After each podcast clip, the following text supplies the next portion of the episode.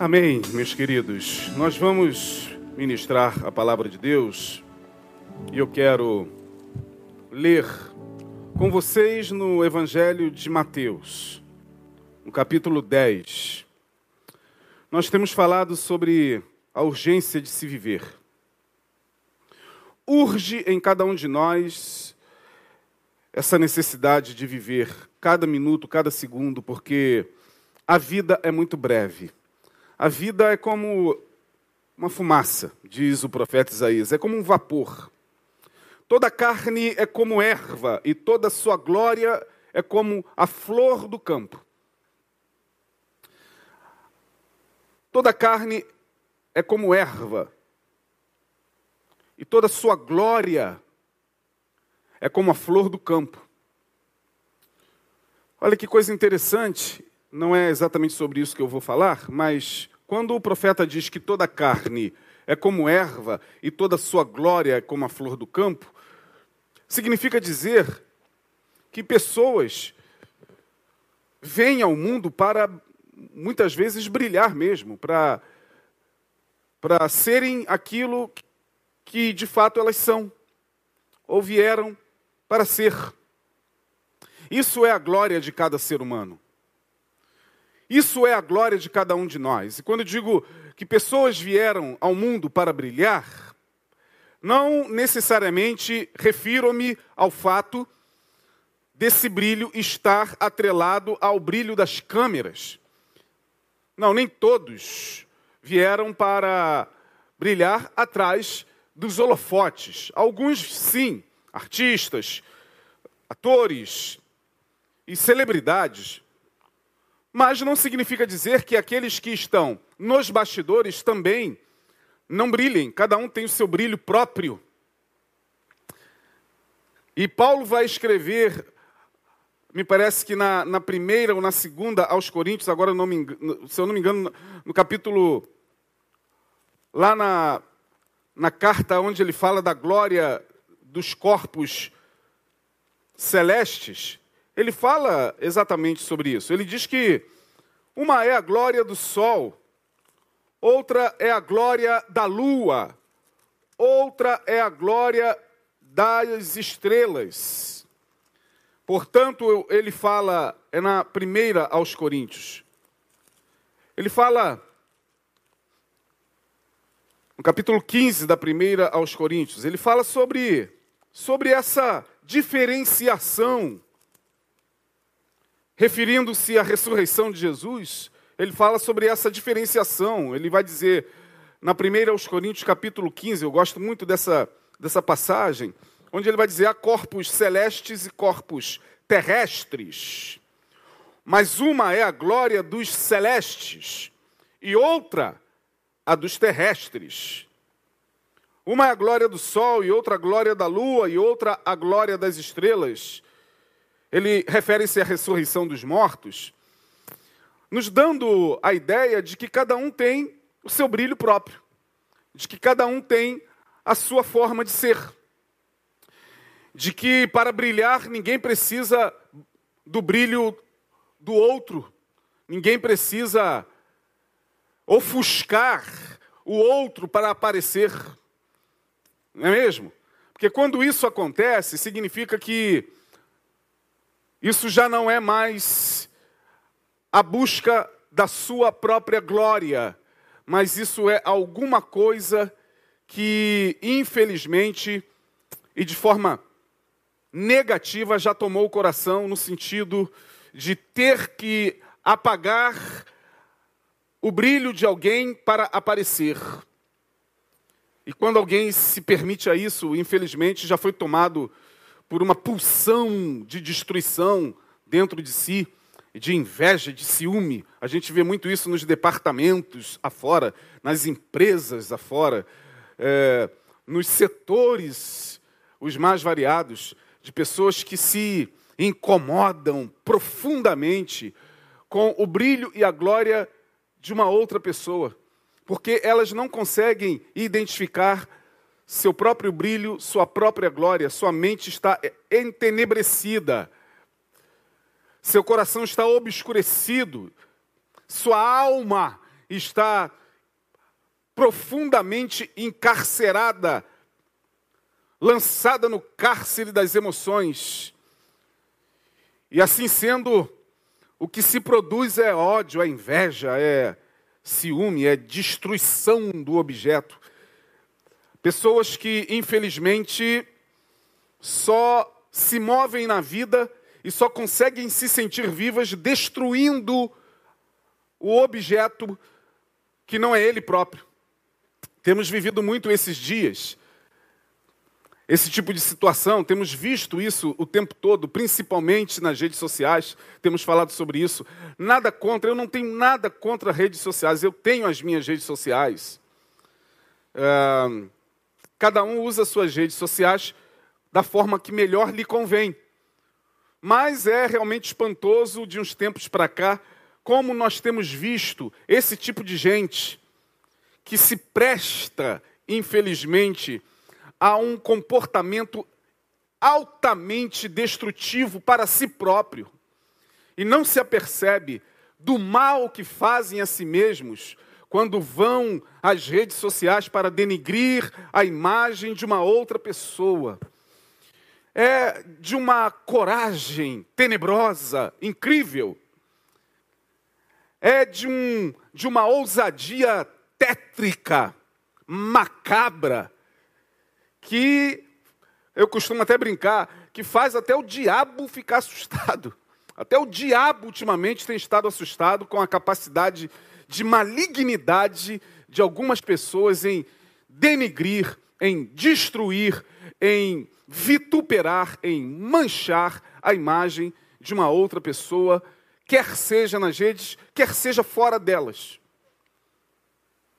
Assim sendo, quando a gente fala sobre brilho, sobre glória, temos que entender que somos singulares. Somos seres únicos. Essa história de que Deus tem filhos prediletos, de que Deus tem filhos especiais, isso não, não, não, não existe. Deus tem filhos únicos, eu sou único, eu não sou especial para Deus. Eu, Isaías Marcelo, nunca me senti assim. Quanto a você, bom, aí é você. Mas eu nunca me senti especial para Deus. Ah, você é muito especial. Não, eu sou único. E Deus me trata de maneira única. Deus me trata de forma singular. Deus entende o Isaías Marcelo de uma maneira singular única. E por isso, Ele é o que é em mim, faz o que faz em mim, através de mim, por mim, de maneira específica, completamente diferente de como Ele age na vida da Ana, que aqui está, esposa do pastor Lindoval, operando as máquinas. Ela é única, ela tem sentimentos únicos, emoções e afetos únicos. Por isso, a forma como Deus trata com ela é única. E a gente precisa entender isso. E até mesmo em entendendo isso, o nosso olhar sobre o juízo de Deus, porque para muita gente o juízo de Deus será é, um juízo equânime. É como se Deus lançasse no dia do juízo uma sentença igual para todos. Não, eu não vejo assim. Particularmente e teologicamente, eu me permito, teologicamente, a interpretar de uma maneira completamente diferente do juízo de Deus. O juízo de Deus, ao meu ver, será perfeito. Perfeito, porque ele é um justo juiz. Portanto, ele julgará, sim, as nações, julgará os povos, como diz a Bíblia, mas dará a cada um, esse a cada um, não é isso que está escrito lá? A cada um, segundo as suas obras a cada um, significa que cada um tem uma maneira de ser olhado por Deus até para que Deus possa, de alguma forma, julgá-lo.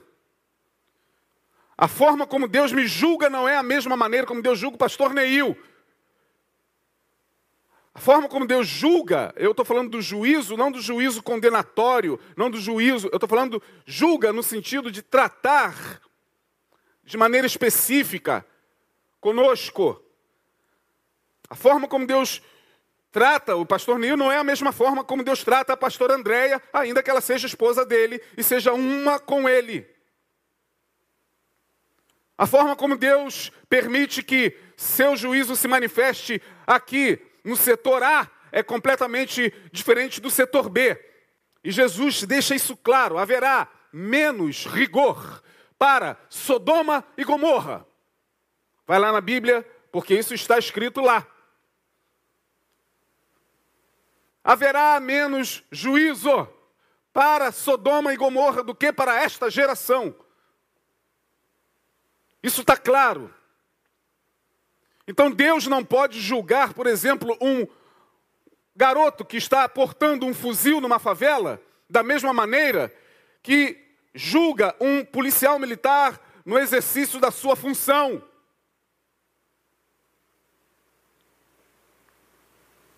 Infelizmente, o nosso olhar é, é, é um olhar muito, muito institucional para tudo. O nosso olhar e o olhar da igreja, o discurso da igreja, a fala da igreja, desde sempre, desde que ela se constituiu igreja oficial. Toda fala é uma fala estritamente institucional. E depois, a partir de 1517, da reforma protestante, as igrejas que começaram a surgir no, no, no período é, do protestantismo, também trouxe no arcabouço muita coisa da igreja oficial e executa da mesma forma, com outros nomes. O olhar é o mesmo, é institucional. Deus não julga instituições, Deus julga indivíduos. Deus trabalha com subjetividades.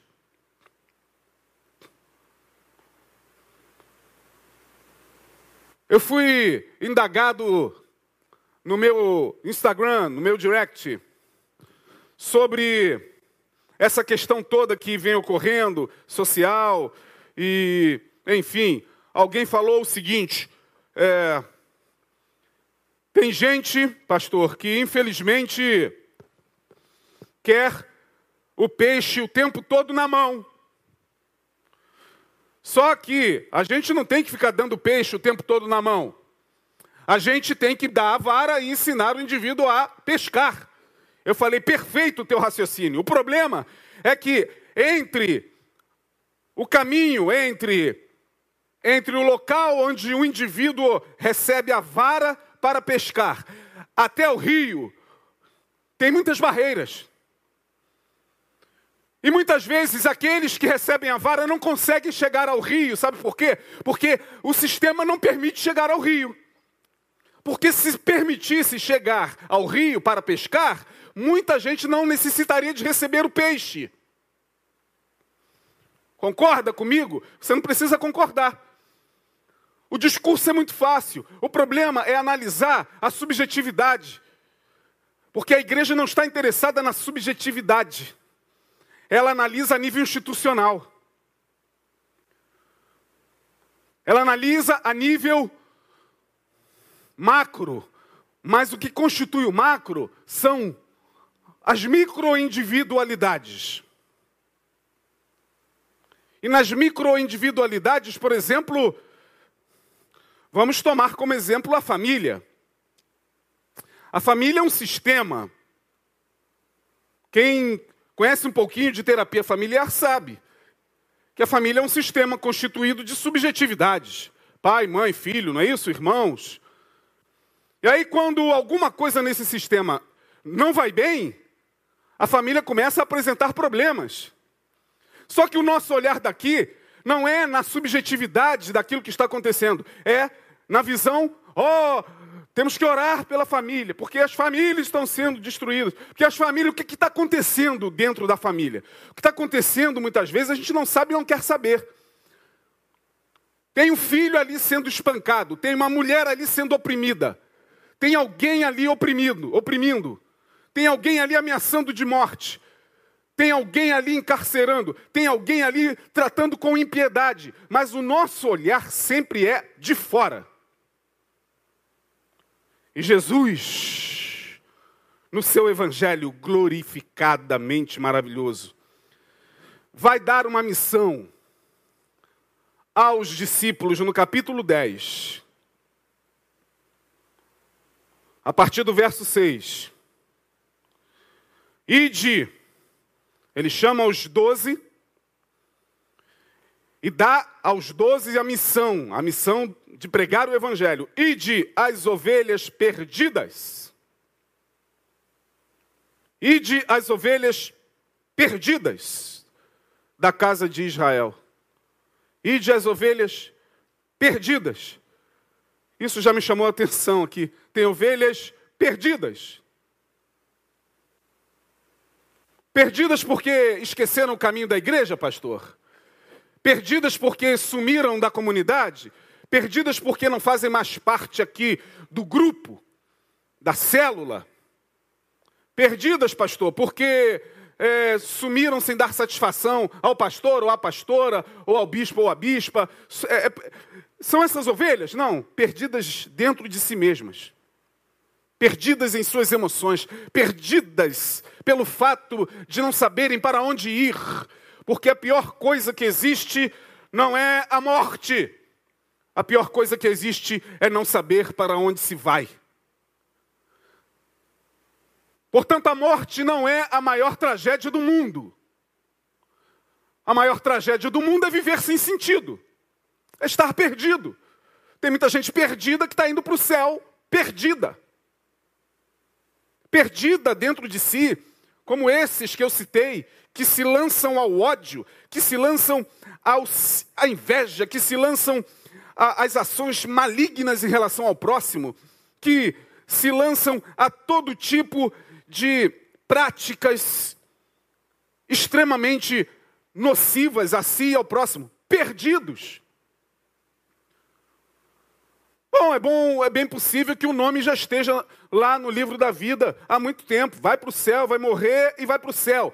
Mas são ovelhas perdidas. E nós corremos o risco de nos tornarmos uma ovelha perdida. Torno a repetir. Nem sempre a ovelha perdida é aquela que sumiu, é aquela que desapareceu, é aquela que sumiu do culto, é aquela que abandonou a comunidade. Não, tem muita gente que não abandonou a comunidade, que frequenta os cultos todo domingo, como nesse domingo as igrejas é, de culto presencial estão lotadas. Tem muita gente ali perdida. Perdida. Perdida na sua espiritualidade. Porque agora tudo que elas sabem é a superficialidade da prática religiosa. Vão lá, fazem o que tem que fazer, cumprem as obrigações, se fazem presente naquilo que eles são colocados como, como ministério, mas perdidas porque não conseguem mais olhar, olhar para si e perceber quem se é de fato. Perdidas. Por isso que muitas delas acabam o culto, saem da igreja, sentam à frente de um computador para denigrir a imagem de alguém. Perdidas.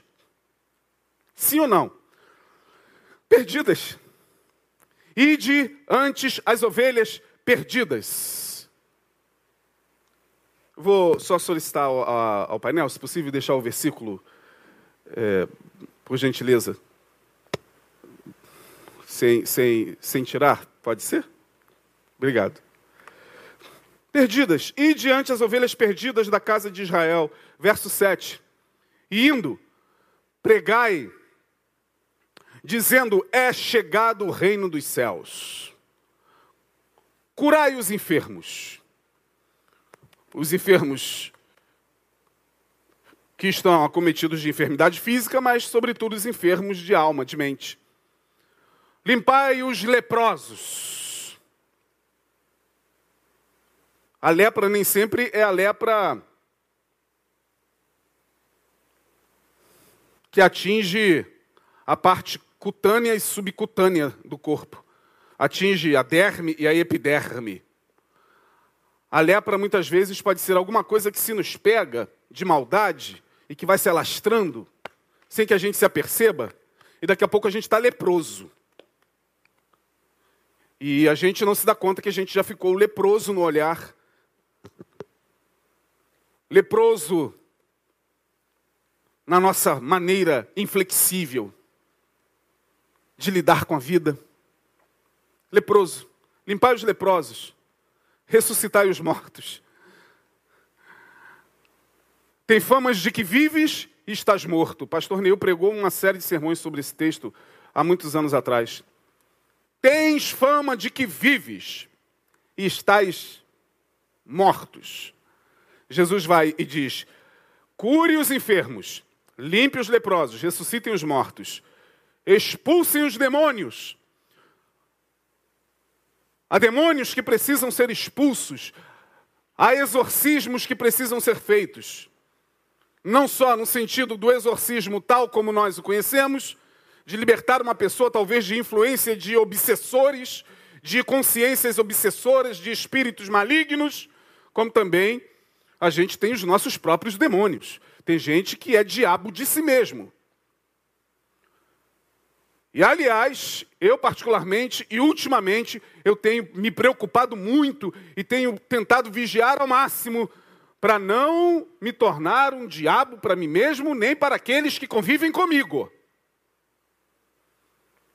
Me preocupa muito mais o diabo no qual eu possa me tornar do que o diabo, o Lúcifer, o anjo de luz, o anjo caído. E todo dia eu mesmo vou à prática dos meus exorcismos que não são exorcismos, talvez de obsessores que estão sobre mim, me levando a fazer o mal, porque na cabeça do, do, do crente, tudo que tem a ver com maldade é o demôniozinho que vai lá e faz a pessoa falar: não, não, não. Eu pratico os meus exorcismos dos demônios que eu mesmo crio dentro. Expulsar os demônios. De graça recebestes, de graça dai. Não possuais ouro, verso 9, nem prata, nem cobre em vossos cintos. Não é para sair ostentando riqueza, nem se firmando em metais preciosos para que isso possa validar o que vocês vão falar. Não levem prata, nem ouro, nem nada precioso nos vossos cintos. Vocês vão pregar, vocês vão caminhar na vida e testificar do Evangelho. O Evangelho não precisa de testificação de ouro nem prata. Eu não preciso ficar aqui falando para você que pra, porque Deus me abençoou e porque eu tenho uma casa tal e um carro da, da, da marca tal, eu tenho a marca da bênção de Deus. Ora, você precisa olhar para mim e ver o quanto eu sou próspero, porque a minha vida é próspera, porque a, a minha mesa é farta. É, isso é carregar ouro, isso é carregar prata e cobre no cinto. E muitos pastores hoje pregam o evangelho carregados de ouro, cobre, prata nos cintos. Jesus falou: não faça isso não. Preguem o evangelho. Nem alforges levem no caminho, nem duas túnicas. Para que duas túnicas? Leve uma, uma já basta. Não leve nem sandálias, nem bordão, Talvez vocês no caminho recebam tudo isso. Digno é o operário, digno é o trabalhador do seu alimento. Não fiquem preocupados. Eu estou enviando vocês, vocês já devem estar preocupados com o que comer, com o que vestir, a sandália, o sapato. Não, Jesus está dizendo: vá, fiquem tranquilos. Digno é o trabalhador do seu salário, digno é o trabalhador do seu alimento. Pai Celestial vos alimentará, não vai faltar nada. Vá, e aqui começa uma fala de Jesus que para mim é extraordinária. Em qualquer cidade ou aldeia em que entrardes, ou qualquer povoado,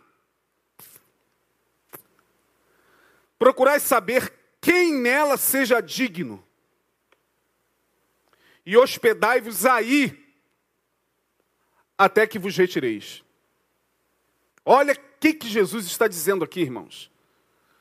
Quando vocês forem viver a vida, pregar o Evangelho, viver um dia após o outro, falar do meu amor, vai ter lugares, cidades ou pessoas que não vão querer ouvir vocês. Por quê, Jesus? Porque tem gente que não é da paz.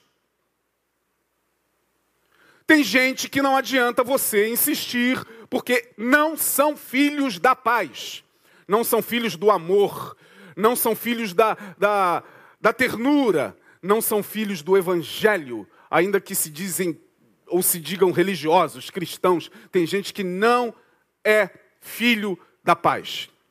Não vai receber vocês se não provocarem uma beligerância. Porque tem gente que vive a vida de forma beligerante. Seu espírito é beligerante. Sua alma é beligerante, eles querem guerra. Eles não querem ouvir a verdade muitas vezes, eles querem guerra. Ou, no mínimo, eles querem que você aceite, sem contradizer ou sem ter a sua própria opinião, a verdade deles. E se você não aceitar a verdade deles, você, a partir desse momento, será alvo de ataques os mais cruéis.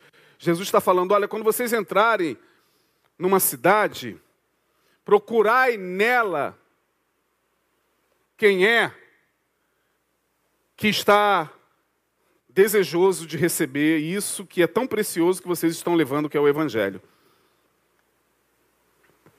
Isso parece quebrar um paradigma, não parece? Não parece quebrar aquele paradigma de que a gente tem que ir pregar para todo mundo? É, é, não, Jesus está dizendo, é, ide por todo mundo, pregar o evangelho a toda criatura, mas nesse caso específico, vocês vão de aldeia em aldeia, vão entrar em algumas casas, e ao entrarem nessas casas, vamos mais adiante, ele vai dizer o seguinte, no verso 12: Palavras de Jesus, você que está acompanhando aí. E ao entrar diz, em alguma casa, primeira coisa, saudaia. Paz seja nesta casa. E se a casa for digna, desça sobre ela a vossa paz. Mas se não for digna, a paz volta para você.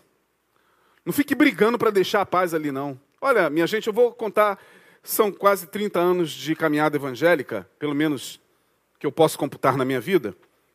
Sou nascido e criado no Evangelho, fiquei um tempo fora, depois a gente retorna. O bom filho a casa retorna. E no início eu não entendia muito bem isso. Naquela empolgação de pregar o Evangelho, a gente empurrava Jesus de goela dentro das pessoas que não queriam. Hoje, quando eu estou em algum ambiente, por exemplo, eu vou visitar alguma família, e ali está um cidadão enfurecido com a minha presença, enfurecido com o que eu estou trazendo de evangelho, de palavra de Deus, enfurecido, porque tem gente assim, não gosta. E aí a pobre pessoa que nos atende, talvez a mulher dele, quase sempre, ou o marido também, ou o filho que chamou, ah, o papai, o pastor vai fazer uma oração. Não, não, não precisa não. Eu já passei por essa experiência. Não quero oração, não. Se falar para mim, não quero oração, eu não oro. Eu não sou obrigado a dar uma pessoa aquilo que ela não quer. Evangelho não é para ficar barateando e ficar negociando. Não, não quero esse negócio de oração, não. Aí a pessoa fica insistindo, mas papai, mas vovô, mas mamãe, é, oração. E aí a gente, muitas vezes, olha, Senhor, quer dar uma de bonzinho. Olha, Senhor, é porque é só uma, uma, O Senhor não quer a palavra de Deus? Não, não insisto mais não. Não quero, não quero, não quer. Eu estou aqui nessa palavra de Jesus. Não insista, eu falo, não insista. Eu vou, estou indo. Eu oro por você. Vem cá. Eu retiro a pessoa, oro por ela. Deus abençoe. Quem não quer, não quer. Aliás, ultimamente eu tenho tido até um pouco de cautela quando eu chego em determinados ambientes. Eu espero a pessoa solicitar a oração, não saio orando assim não. Oração é uma coisa muito boa, ninguém rejeita. Ou então, quando a gente quer orar e abençoar aquele lugar, pergunta: vocês querem que eu faça uma oração? Posso fazer uma oração? Não sai fazendo. Tem gente que chega e sai fazendo, não sabe. Tem gente ali que fica com raiva de outras religiões, que talvez não batem muito com, com a vibração, né? Ficam com raiva e você está ali provocando uma egrégora contrária, ruim. Não. Jesus está falando: olha, e quando vocês entrarem numa casa, saudaia. Se a casa, está claro que Jesus está dizendo aqui no verso 13: se a casa for digna, desça sobre ela a vossa paz. Mas se não for digna, torne para vós a vossa paz. E ó, se ninguém vos receber, Palavras de Jesus, minha gente. Se alguém tiver de questionar aí, quem está nos ouvindo, questione Jesus. Dobre os joelhos e pergunte por que, que ele deixou isso aqui. E se ninguém vos receber, nem escutar as vossas palavras, saindo daquela casa ou cidade, sacudam o pó. Não carreguem dali a poeira da malignidade. Porque aquele, tem locais que estão carregados de maldade, de malignidade. Porque ali só se produz isso em palavras, em atos, em intenções do coração. Porque as intenções do coração, conquanto não se manifestem em palavras, elas vazam. Elas vazam e criam uma energia. O ódio, ele não precisa ser expressado, ele está ali vazando pelos poros, deixando o ambiente pesado. A raiva, as disputas, as porfias, os ciúmes. E tudo isso que nós sabemos que enegrece não só a própria alma, como também o ambiente onde se está, isso é energia. Tem lugares que são assim. Tem lugares que, de fato, a gente não deveria nem colocar os pés. É o que Jesus está dizendo aqui. Eu só estou ministrando o que o Evangelho de Jesus está me permitindo. Saia dali. Não fique ali por muito tempo. Sabe por que, que Jesus está dizendo isso para os discípulos? Não fiquem ali, porque em algum momento, se vocês permanecerem ali, pode ser que esse pó maligno comece a pegar vocês. Já viu quando você vai visitar alguém com a menor das intenções, apenas visitar, orar, aí você senta ali e vai visitar essa pessoa, daqui a pouco essa pessoa agradece, ora, chora, aleluia, Jesus está aqui, daqui a pouco começa levemente, sutilmente a fofoca. Você não foi para lá para falar mal de ninguém, nem para fofocar. Mas aí a pessoa, tu está sabendo? O que? Menino, não te conta. Jesus, ó, o pó da malignidade já está começando a grudar em você. Ou você sai, ou você vai ser atingido por isso.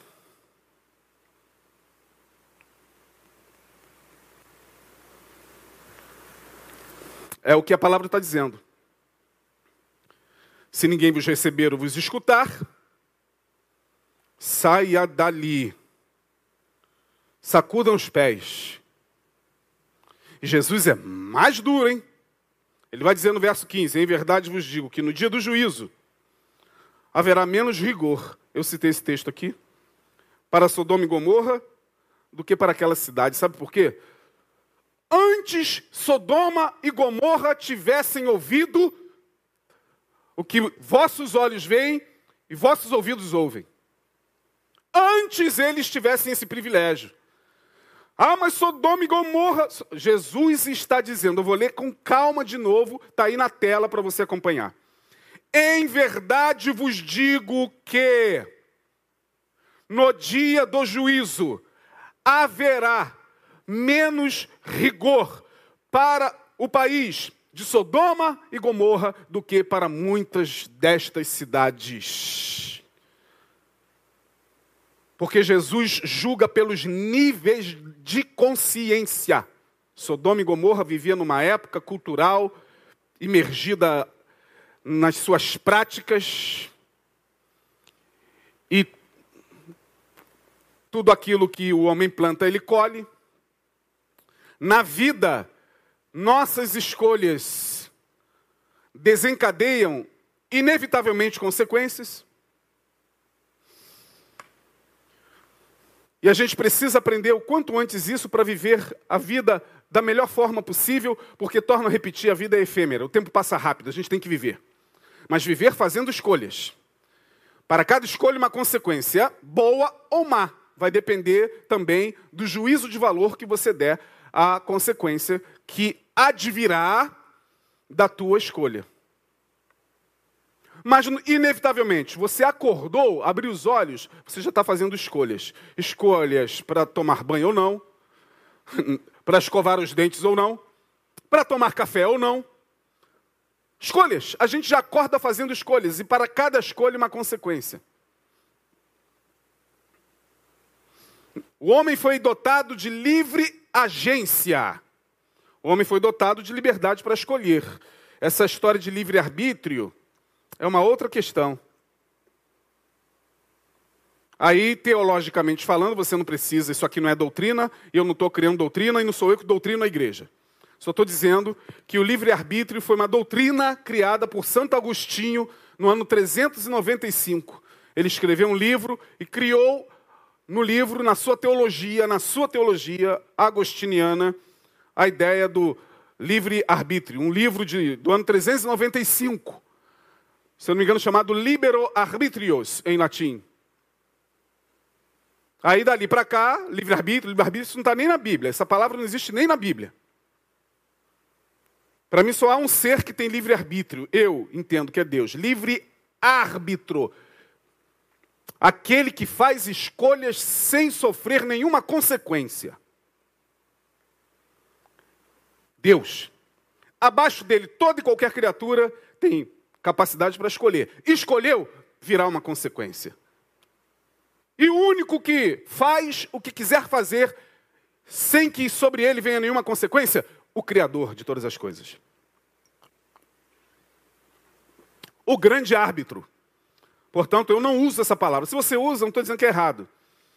Estou dizendo que é uma teologia de Santo Agostinho do ano de 390, 395, se eu não me engano. Eu entendo que Deus estabeleceu leis, disse isso ao povo de Israel: tomo os céus e a terra, me parece que Deuteronômio 30, versos 18 ou 19, se eu não estou enganado, Deus chama o povo de Israel e diz: ó, a lei, ou há leis, que eu estabeleci, e tomei os céus e a terra como testemunha. Portanto, eu, eu não posso ser culpado a partir do momento que os céus e a terra foram testemunhas de que estas leis, estas leis estão presentes no mundo desde que o mundo é mundo, desde que o mundo é mundo. Que leis são essas? Algumas delas. Mais popularmente conhecida podemos chamar de lei do retorno, que o homem plantar isso semeará. E outras leis. Dentre elas, por isso que Deus fala para Israel: Hoje eu proponho a vocês o caminho da vida e o caminho da morte, o caminho da bênção e o caminho da maldição. Escolham, pois, a vida. Por quê? Porque isso já não tem mais nada a ver comigo, é o que Deus está dizendo. Estou dando uma sugestão a vocês. Saibam que para qualquer escolha haverá uma consequência. E é com vocês tem mais nada a ver comigo. Está escrito lá em Deuteronômio. Portanto, quando a gente lê, voltando para Mateus 10, essa passagem de Jesus orientando os discípulos na caminhada, na caminhada da pregação do evangelho, algumas coisas nós aprendemos. Primeiro, nós aprendemos que de fato, há certas pessoas que nos fazem muito mal de tão carregadas de malignidade que estão. Verso 11: E em qualquer cidade ou aldeia em que, em que entrardes, procurai saber quem nela, olha, Jesus está destacando aí o indivíduo, quem nela seja digno de hospedar-vos. Portanto, a gente tem que de fato tomar muito cuidado. Nós não somos mais crianças, pelo menos vocês que passaram da idade adulta, vocês que não não são pessoas incapazes. Não estamos aqui nos dirigindo aos incapazes mentais. Não estamos aqui nos dirigindo aos que têm problemas mentais. Estamos aqui, na nossa fala, se dirigindo a pessoas que têm o mínimo de discernimento. Com o mínimo de discernimento pela palavra, que é ministrada quarto, domingo de manhã, domingo à noite, há 20 anos, 30 anos, 40 anos, não sei quanto tempo você tem de evangelho, já seria suficiente para você mesmo entender o quanto você próprio pode ser uma fonte de malignidade. E aí, aplicai o vosso coração aos vossos caminhos. Ou quanto nós podemos ser também fonte de malignidade. O outro pode ser para nós e nós podemos ser para o outro. Fonte de malignidade. há certas pessoas que, infelizmente, são assim. É... Estar com elas, fazer parte de suas vidas, é permitir que esse pó fique grudado na alma. Que isso gruda. E não só gruda, às vezes é difícil de sair. Só o sangue de Jesus para lavar a consciência de quem já se deixou grudar pela poeira da malignidade. Segundo, há certas coisas, ou melhor, desculpa, coisas não, há certas casas ou ambientes em que, se possível, for, não devemos estar, nem ali ficar, nem ali coabitar, nem ali permanecer. Porque ali a energia já se constituiu como energia maligna, de mentes e corações perversos, que cauterizaram a sua alma. Na mentira, no engano, na malícia,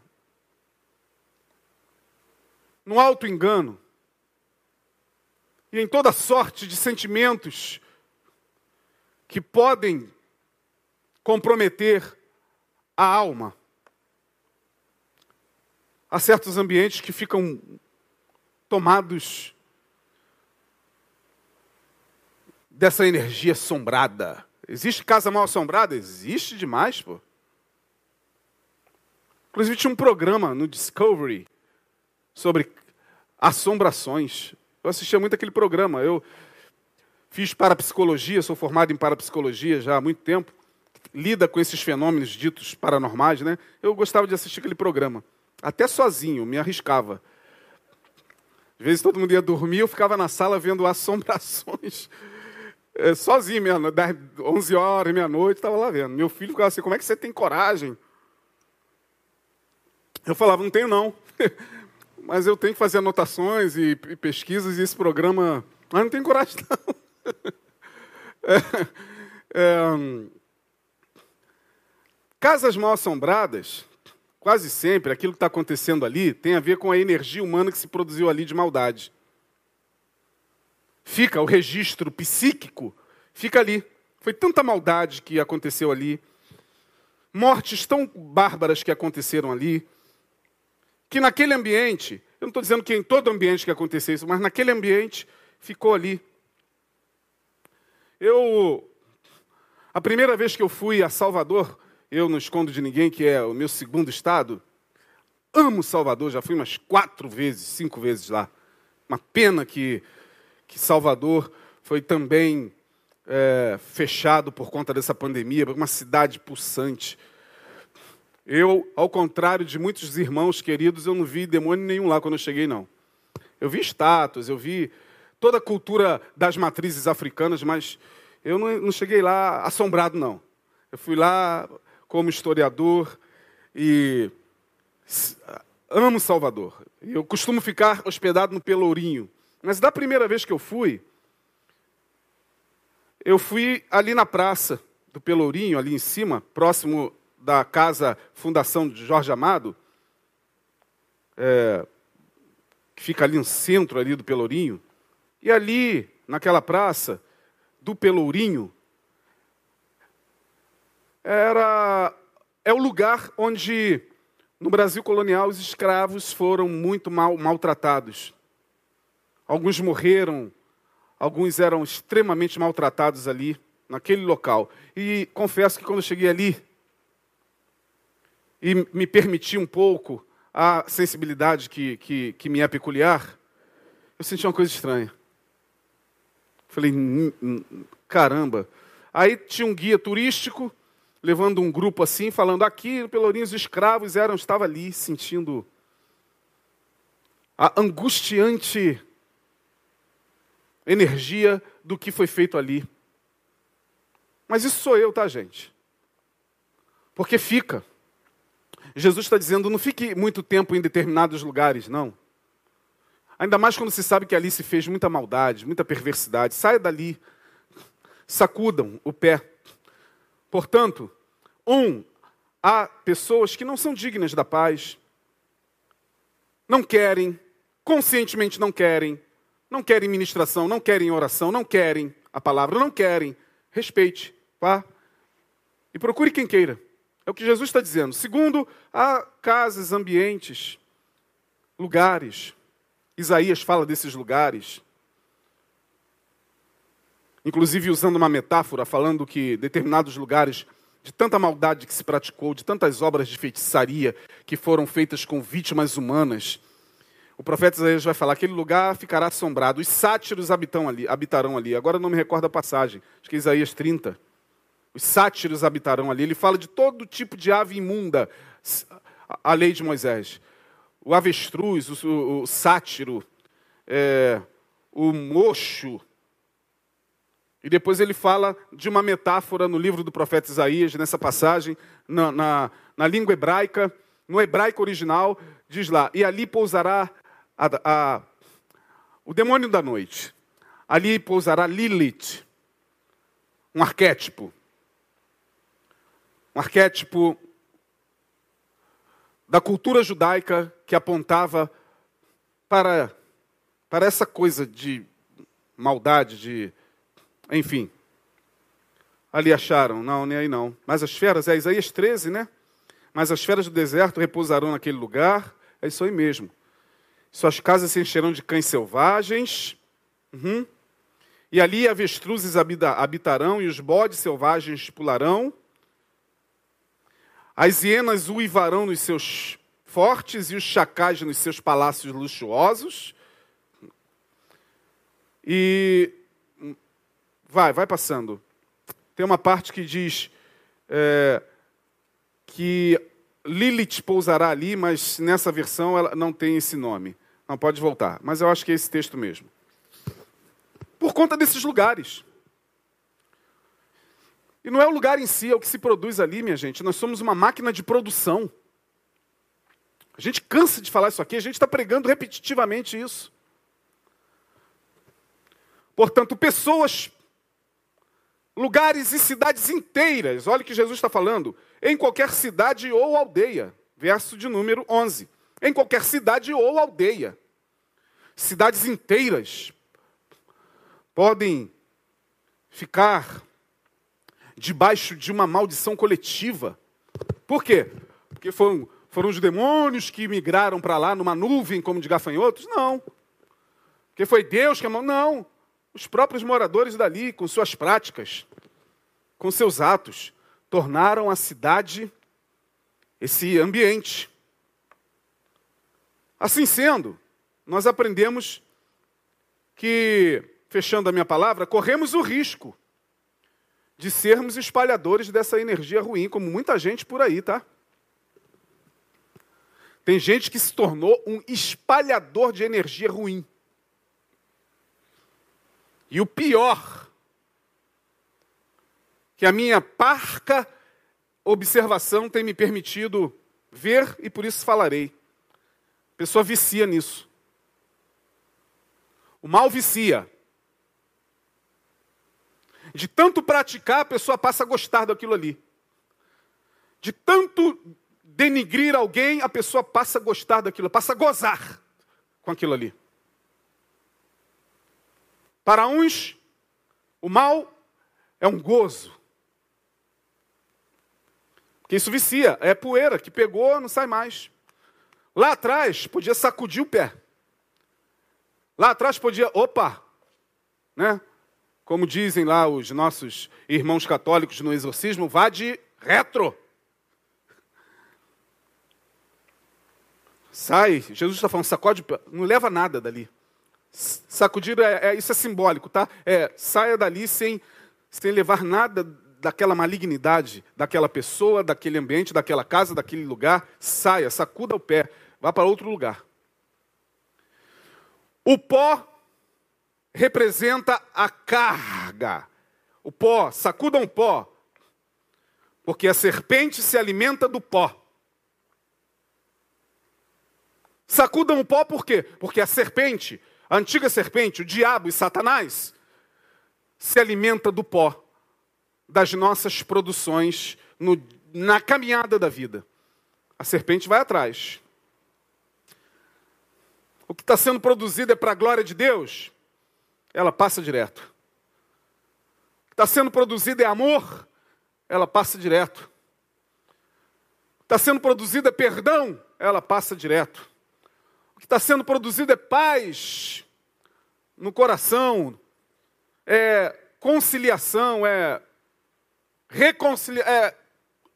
Agora, é, ma é maldade, é malignidade, é destrutividade. Ah, ela vai comendo esse pó que você não sacudiu e eu não sacudimos, você e eu não sacudimos. Portanto, o pó é essa carga, esse efeito nocivo que acaba grudando em nossa alma e vai para o inconsciente e faz com que caminhemos na vida espalhando esse pó ruim. Gente que traz isso, muitas vezes, de relações e ambientes já adoecidos. Ambientes familiares já adoecidos. E não procuraram se tratar, não procuraram rever. E vão reproduzindo isso para filhos. Bom, o que fazer então? Bom, se muna ou, ou se arme do Evangelho. Porque os discípulos aqui foram, mas não foram de cara limpa. Eles foram levando o Evangelho da paz. Eles não foram assim, de peito aberto. Jesus falou: vocês vão, mas vocês vão levar o meu poder para expulsar demônios, curar enfermos. É, ou seja, o que fazer? Procure abrir-se para a consciência cada vez maior do Evangelho da graça de Jesus. Porque só o Evangelho da graça de Jesus, quando penetra no âmago da alma, nos livra desse pó maligno. Pó maligno este, que muitas vezes a religião não tem poder dele nos livrar. De dele nos livrar. E nem adianta, teologia nenhuma. Pode ser um mestre da Bíblia, pode ler a Bíblia de capa a capa, pode ser, um, como eu digo, um biblicista, daqueles que ficam usando versículo bíblico 24 horas, enchendo às vezes o saco das pessoas com isso. Biblicista, mas o que está produzindo no coração? Ah, não está produzindo nada que diga respeito aos frutos do Evangelho. Então, irmão, é perda de tempo. Corra rápido para os pés do Senhor.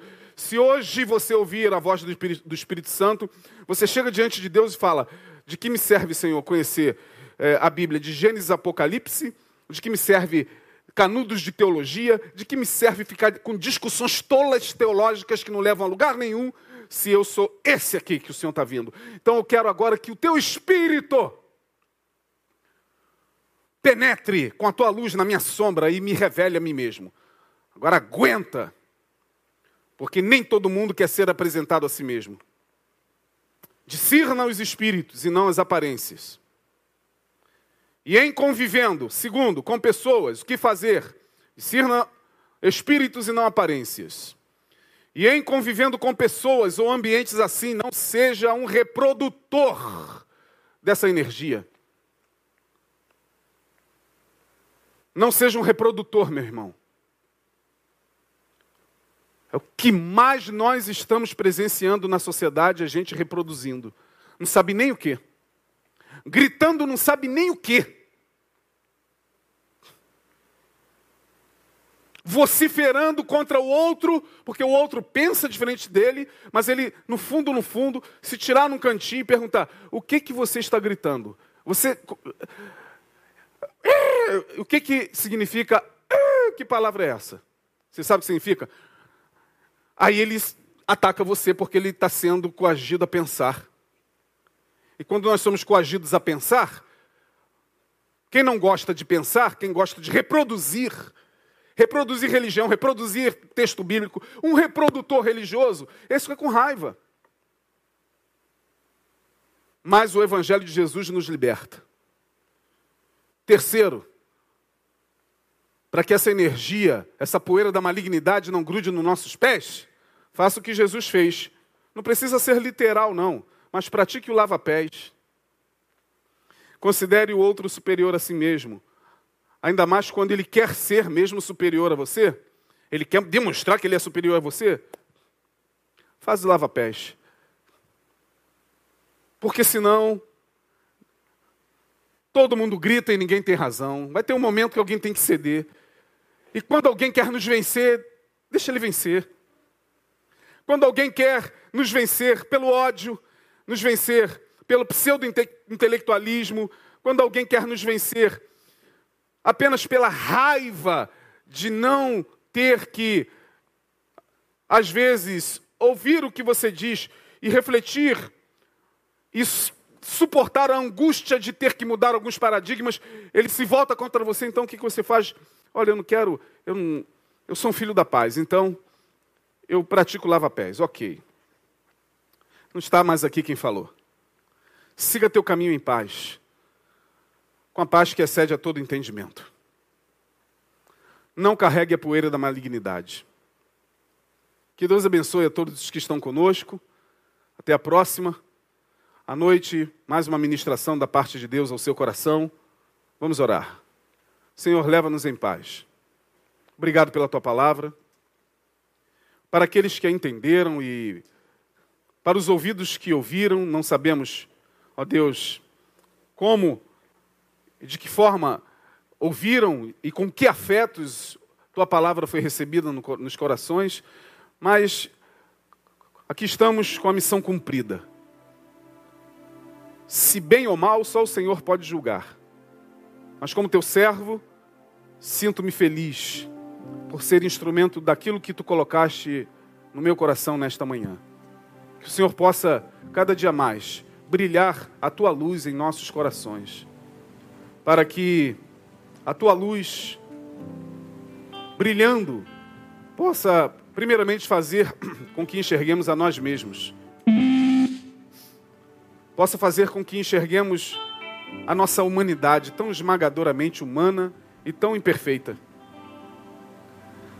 Para que a tua luz brilhando em nós mesmos, antes de apontarmos o dedo, tenhamos o devido discernimento de enxergar a si mesmo para que a tua luz embrilhando, Senhor, nos nossos corações, nos faça menos juízes, menos rigorosos, menos inflexíveis, menos